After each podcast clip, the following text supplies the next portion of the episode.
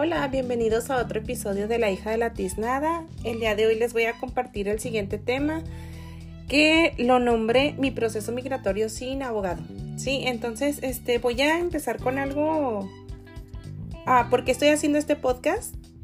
Eh, primeramente, eh, algunas personas me, me, han preguntado cómo es que yo lo hice, por qué decidí hacerlo sin abogado y me han preguntado también este, Pues algunas recomendaciones, ¿verdad? Que yo les pueda dar. Entonces por eso he decidido grabar este pequeño episodio. Espero que sea pequeño porque no quiero aburrir.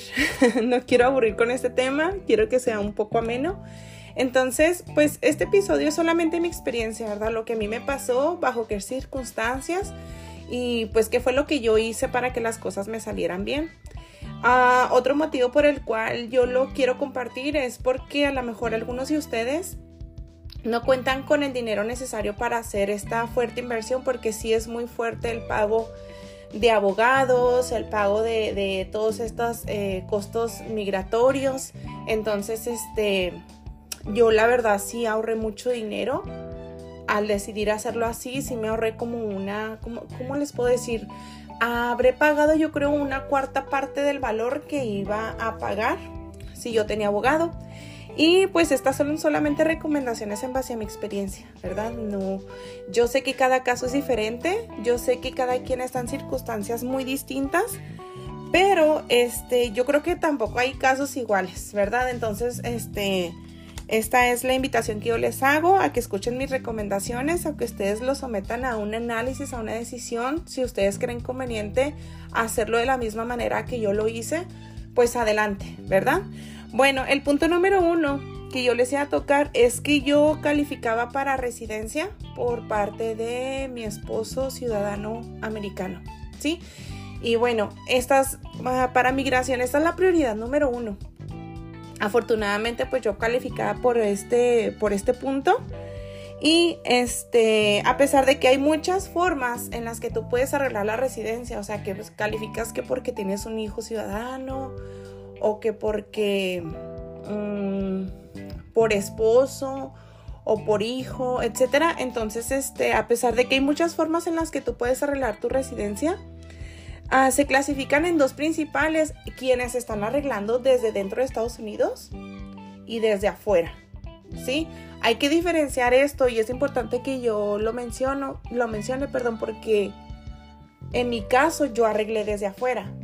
¿De acuerdo? Ok las personas que están adentro del país y que están realizando su trámite desde dentro se le conoce como ajuste de estatus. ¿Ok? Y en este caso, pues yo no estaba, yo no aplicaba por esta, por esta parte, ¿verdad? Porque yo vivía en México. Entonces yo tenía que arreglar desde afuera. ¿Ok? Entonces esa es una diferencia que tú lo debes de considerar, pero igual los consejos que yo te puedo dar, pues si realmente sí los puedes aplicar estando desde dentro de Estados Unidos. Ok, ah, ese, ese punto es bien importante porque las personas que están arreglando desde dentro del, del país tienen que demostrar que entraron legales al país, ¿verdad? A lo mejor con una visa de turista, etcétera, pero tienen que demostrar que entraron legales. En el caso de que no demuestres que entraste legal, tienes que salir del país para tu cita. Entonces, ese es un punto bien importante que tú tienes que considerar. Al momento en el que tú tienes que salir para tu cita, debes de considerar que el día de tu cita no puedes ir acompañado más que las personas que están aplicando.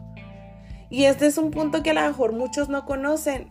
Cuando tú asistes a una cita, que en, mi caso me tocó en Ciudad Juárez, yo obvio no podía llevar abogado, no podía llevar a un intérprete, o sea, solamente ingresaban las personas que eran los solicitantes, no podían entrar más personas, a diferencia de los que están arreglando desde dentro de Estados Unidos, que van por ajuste de estatus.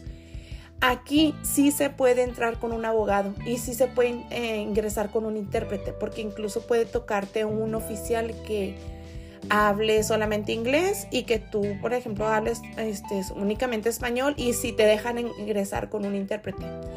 Entonces, esa es una gran diferencia. Sin embargo, yo considero que en ambos casos tú debes de tener conocimiento total de, tu situación. Y ese fue uno de los motivos por los cuales yo también decidí hacer en mi proceso yo solita. O sea, sí tuve ayuda, apoyo de una persona, un paralegal.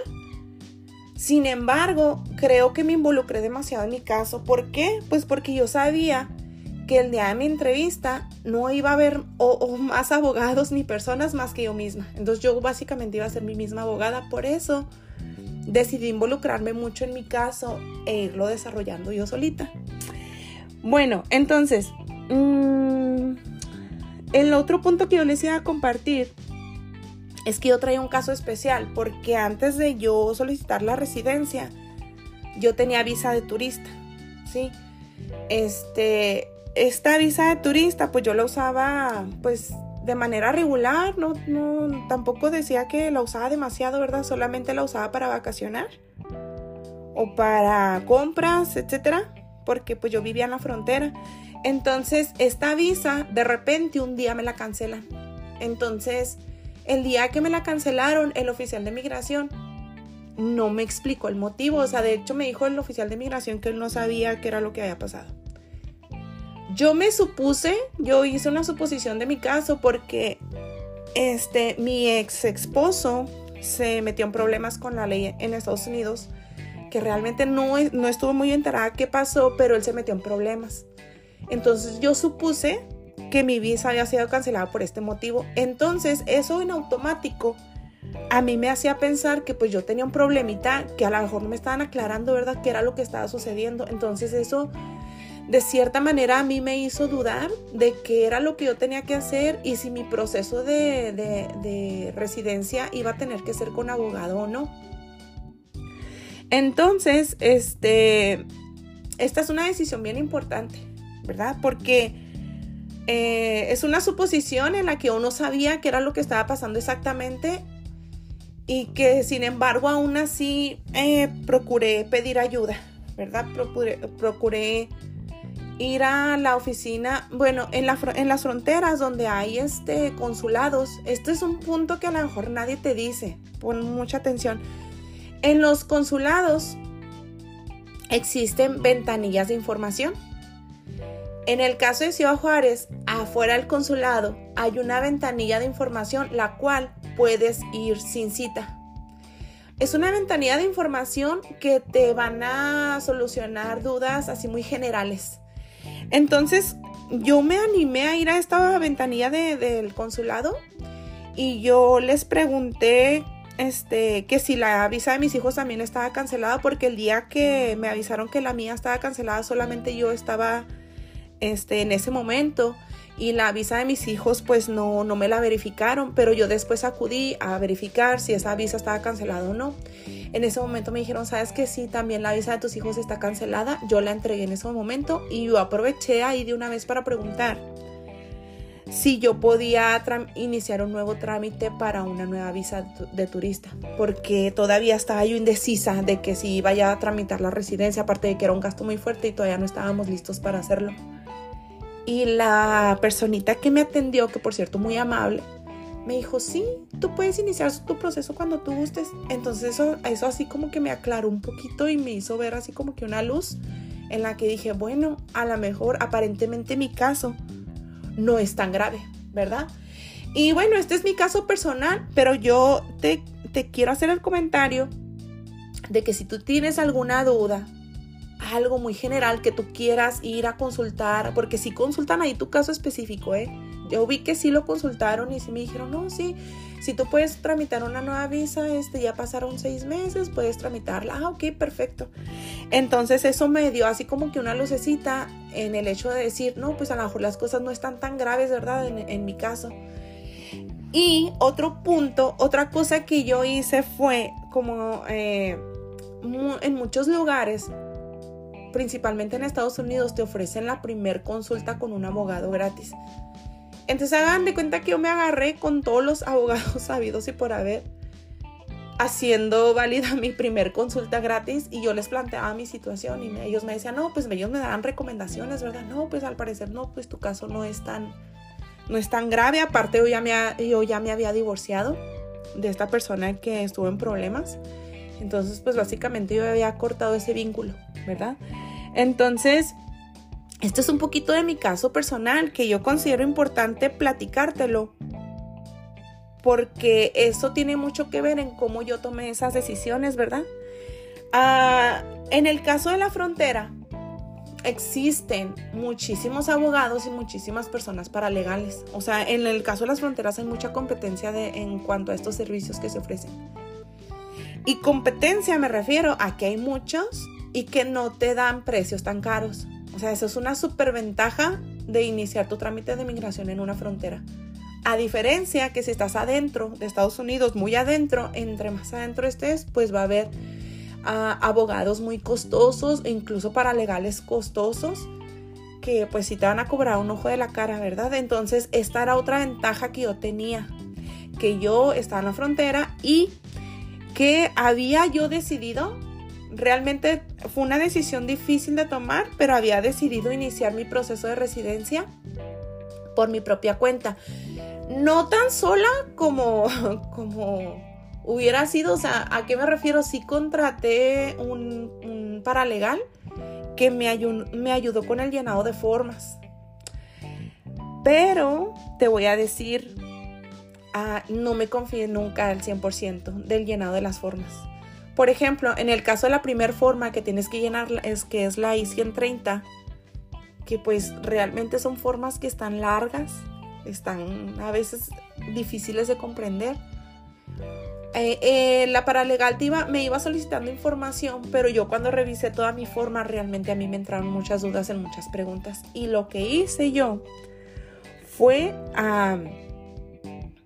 investigar sobre cada una de estas dudas que yo tenía, porque yo no me podía asegurar al 100% de esta persona que mi, que mi caso estuviera bien. O sea, no hay mejor interesado que, que el que va a hacerse el trámite, si me explico. Entonces yo nunca me confié, aparte de que yo había visto en muchos casos que incluso abogados de migración habían hecho mal los procedimientos. Entonces yo dije, bueno, si un abogado de migración a veces hace malos procedimientos, pues ¿qué esperas de un paralegal, verdad? Bueno, no estoy juzgando, ¿verdad? Pero se supone que el abogado de migración debe de tener más preparación, más capacitación para hacer este tipo de, de cosas. Entonces, fíjate, yo aquí te, te voy a nombrar varias cosas que yo hice para que mi proceso fuera exitoso y afortunadamente, gracias a Dios, sí fue exitoso. No fue fácil, pero sí fue, sí fue exitoso. Entonces te voy a explicar qué fue lo que yo hice para poder asegurarme de que mis formas y de que mi proceso fuera correcto. Obviamente yo también iba guiada por para, la paralegal. El punto número uno y lo que te recomiendo que tú hagas es que todas las aplicaciones y todas las formas que tiene el Departamento de Migración, todas tienen un documento que va respaldado con instrucciones de llenado. Es decir, en el caso de la I-130, ¿verdad? Que era la primera forma que yo tenía que realizar. Ese, ese documento, esa aplicación, trae un documento anexado que son instrucciones de llenado. Eh, estas instrucciones de, llenado vienen en inglés. Entonces, a veces no te quedan claras muchas preguntas.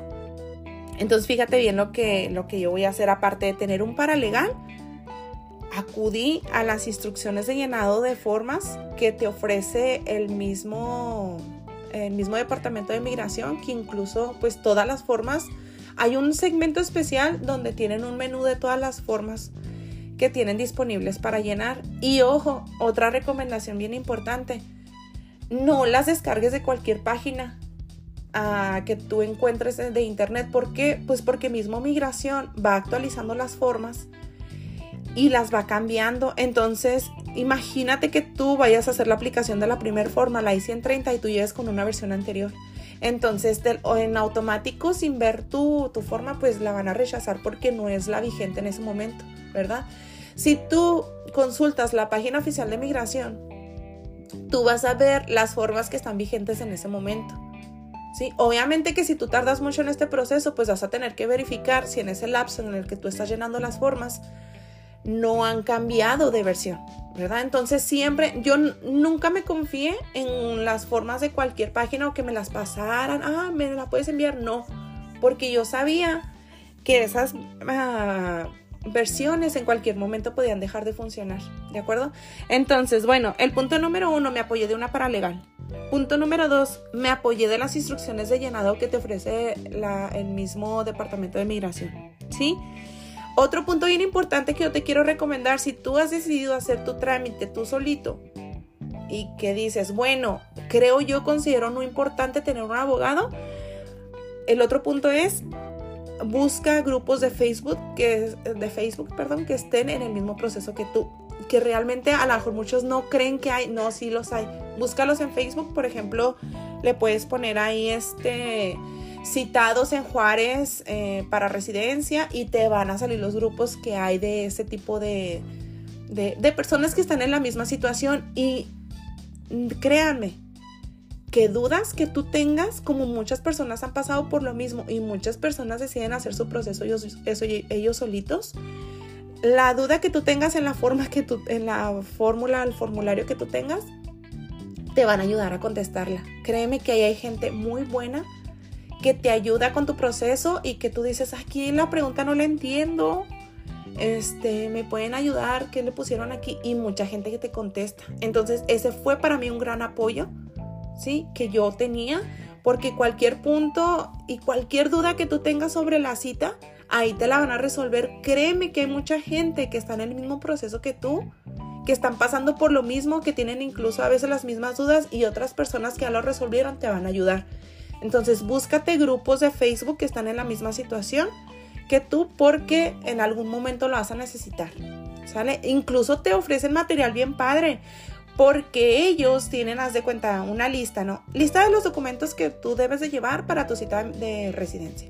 Entonces ahí te dan la lista bien padre. No, no, o sea, son grupos que te van a ayudar muchísimo, ¿sale? Bien. Otra cosa que yo me apoyé muchísimo fue con los videos que hay en YouTube. No, hombre, también los videos son buenísimos. ¿Por qué? Pues porque los videos te van a ir guiando pregunta por pregunta que le pusieron ahí. Muchos videos están en inglés, pero sí te ayudan. Sí te ayudan en cómo puedes tú llenar las formas. A veces uno no cree que hay este tipo de ayudas en, YouTube, pero sí las hay y hay demasiadas. Y, y no te quedes con un solo, una sola recomendación, ¿verdad? Busca hay videos que están grabados este, de paso a paso, largos, sí, sí, o sea, eso implica tiempo, implica dedicación, en el que te van a ir diciendo, ¿sabes qué? En este punto hace esto, en este punto te están preguntando tal cosa, puedes contestar así. Entonces, el, los videos fue para mí otro apoyo muy importante. Y pues el último punto en el cual yo me basé para mi proceso de migración fue que acudía a personas que habían pasado por este proceso, ¿sí? En este punto, pues a lo mejor no es un poquito complicado porque no conoces a muchas personas que hayan pasado por lo mismo, pero si tienes a una persona que dices, ah, ok, esa persona ya hizo su proceso de residencia, pues sí te, sí te puede ayudar con recomendaciones, ¿sale? Entonces esos son los puntos que yo te quería compartir, pero debes de considerar esto. Y esto es muy importante lo que yo te voy a decir. Cada caso es muy diferente y yo te sugeriría que si tú tienes un caso muy especial, como por ejemplo, no sé, algún problema legal, alguna deportación, algo, alguna tachita o manchita que tú tengas en tu récord, criminal, mm, yo te sugeriría que este, en la medida de lo posible si, si te apoyes de un abogado, ¿verdad? Yo lo sometí a un análisis eh, o a, ¿cómo te puedo decir? O quitémosle la formalidad, ¿verdad? Yo lo estuve consultando mucho con la almohada y yo sentía que no había nada que a mí me estuviera persiguiendo o algo que yo estuviera haciendo mal o algo que en mi pasado lo hice mal. Entonces, eso fue uno de los motivos por los cuales yo decidí iniciar mi proceso yo solita y créeme, Ah, creo que ese esfuerzo que yo le puse y que de, investigar, de buscar, etcétera, creo que incluso ese esfuerzo tú lo tienes que hacer aunque tengas abogado. Porque el día, el día que yo fui a mi, a mi cita de residencia, al inicio me la negaron. O sea, al inicio la, la, la oficial de migración dijo no. Y yo, no, pero ¿por qué? Entonces ella me explicó por qué y yo le argumenté y me dijo, ¿traes evidencia? ¿Traes pruebas? Sí. Entonces eso a mí me hizo ver que no hay mejor abogado que tú mismo. O sea, realmente a, a la persona a la que más le interesa que este caso sea exitoso es a ti mismo. Entonces, aún así, teniendo abogado, o lo hagas tú solito, involúcrate en tu caso. ¿Por qué? Pues porque tú eres quien te va a defender a ti mismo. A nadie le interesa más tu caso que a ti mismo. ¿De acuerdo? Entonces, analízalo. Si tú tienes el recurso económico suficiente para poder cubrir un abogado, hazlo, ¿verdad? Este, yo digo que es algo en lo que no se tiene que escatimar. Es un paso súper importantísimo que tú vas a hacer y que va a ser crucial para tu vida. Si, si hay posibilidades económicas de tener un abogado, pues ¿por qué no, verdad? Pero aún así te invito a que te lo tomes muy a pecho, ¿verdad? Que te lo tomes muy en serio, que te involucres con las preguntas de los formularios, que te involucres en armar tu portafolio, el que vas a llevar a tu cita de migración, porque ese portafolio es súper importante. Te voy a decir porque de repente el oficial te dice, ¿sabes qué? Dame los taxis de, los taxis de tal año, ahí ya debes de saber dónde están y créeme que de entre tantos documentos debes de tener un orden muy estricto porque tú no sabes qué es lo que te van a pedir. Entonces, este, afortunadamente, y esto es muchas, esto muchas, muchas personas a veces no, no me lo creen, no me lo cuestionan. Es increíble lo que yo duré en mi proceso de migración, no me lo vas a creer porque mi proceso de residencia duró únicamente tres meses, a pesar de que ahorita los tiempos de espera son como de tres años, o máximo dos años o uno y medio. No sé, pero estamos hablando de años, ¿verdad? Entonces te voy a decir por qué mi proceso de migración fue muy rápido. Resulta que la paralegal que a mí me estaba ayudando me dijo, ¿sabes qué, Alejandra? Si en el caso, si los esposos ciudadanos viven en México, hay una forma como una especie de atajo si los esposos ciudadanos viven en México y tienen manera de demostrarlo, tenemos la opción de entregar la aplicación, la I-130 en ventanilla en el consulado en Ciudad Juárez. Entonces yo le dije, ¿y eso cómo se hace? O sea, ¿qué tenemos que hacer? Bueno, me dijo la persona, hay que sacar una cita para dentro del consulado, creo que le llaman un Infopass. Y en este Infopass tienes que demostrar que tu esposo vive eh, en México. Afortunadamente nosotros sí teníamos ciertos documentos que sí podíamos comprobar que, o pues sí salía para, sí salía a trabajar, ¿verdad? A Estados Unidos, pero que sí había forma de comprobar que su domicilio estaba en México. Entonces eso fue una enorme bendición. ¿Por qué? Porque nosotros fuimos a entregar la aplicación, la I-130, que es con la que inicias el trámite la fuimos a entregar a ventanilla del consulado en México y no les miento, esta aplicación en tiempos regulares tarda muchísimo tiempo para que te la revisen y para que te la prueben.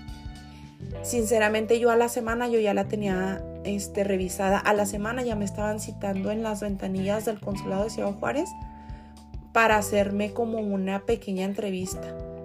Entonces, ¿qué pasó? Que a la semana de esa entrevista ya la tenía yo aprobada la I-130. ¿Se puede hacer esto ahorita? No sé.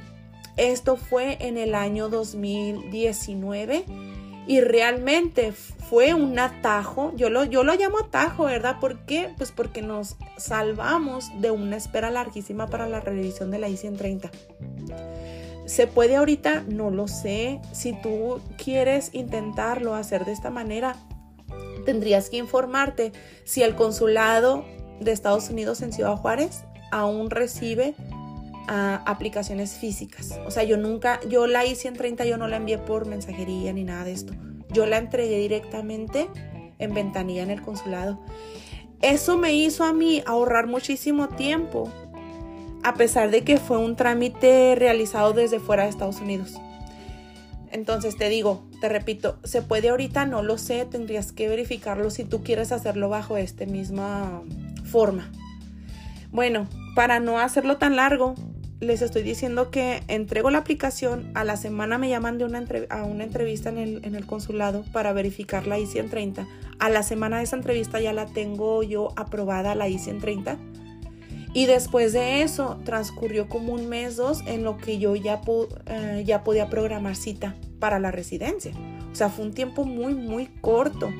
A los dos meses de, de, haber aprobado la I-130, yo ya estaba presentándome en ventanilla que pues realmente eso fue una enorme bendición y que muchas personas me dicen, yo, yo porque ah, sigo perteneciendo a los grupos donde algunas personas están en trámite migratorio y cuando yo les comparto mi experiencia, muchos me ponen, ay, no creo, no es cierto, ¿cómo crees que en tres meses? Bueno, pues cada quien, ¿verdad? Decide si creer o no, yo te lo comparto, a lo mejor te sirve, a lo mejor no este episodio yo lo hago para, si estás en este trámite, pues para ayudarte, ¿verdad? Si, si a lo mejor alguna recomendación te sirve, pues yo me doy por bien, bien servida, ¿verdad?